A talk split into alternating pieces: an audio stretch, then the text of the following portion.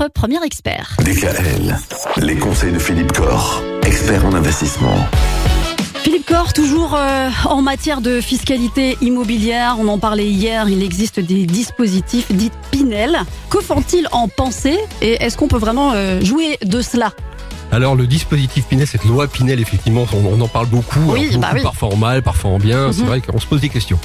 Alors c'est vrai que le dispositif Pinel, euh, c'est acheter un appartement neuf Oui. dans une zone où normalement le marché locatif est tendu. Le législateur a classé les zones euh, locatives par, il les a classées A, B, B1, etc. Mhm.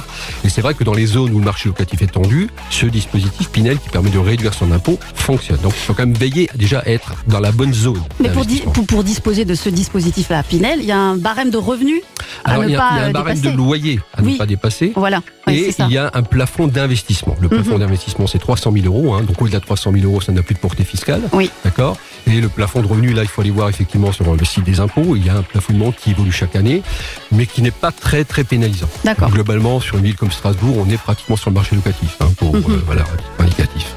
Et donc cette opération-là, souvent elle est décrite parce qu'on dit effectivement le Pinel c'est très cher.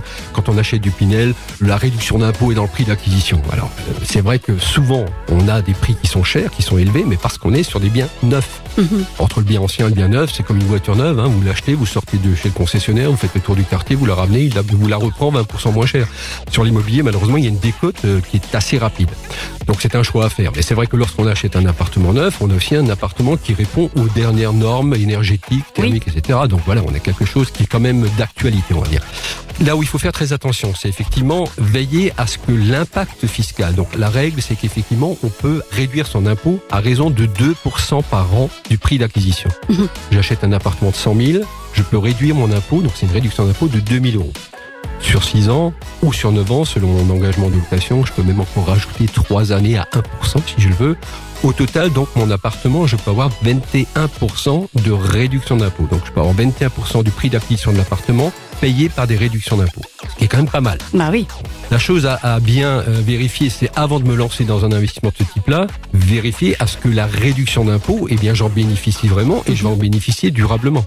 Si je fais une opération qui génère 3, 4, 5 000 euros de réduction d'impôt, si je suis à 5 ans de la retraite et qu'à ma retraite, je n'ai plus que 2 000 euros d'impôt à payer, disons que ça aurait été une mauvaise opération puisque je ne vais pas profiter de ma réduction d'impôt euh, sur toute la durée. Donc il faut quand même veiller à avoir une, une fiscalité relativement stable.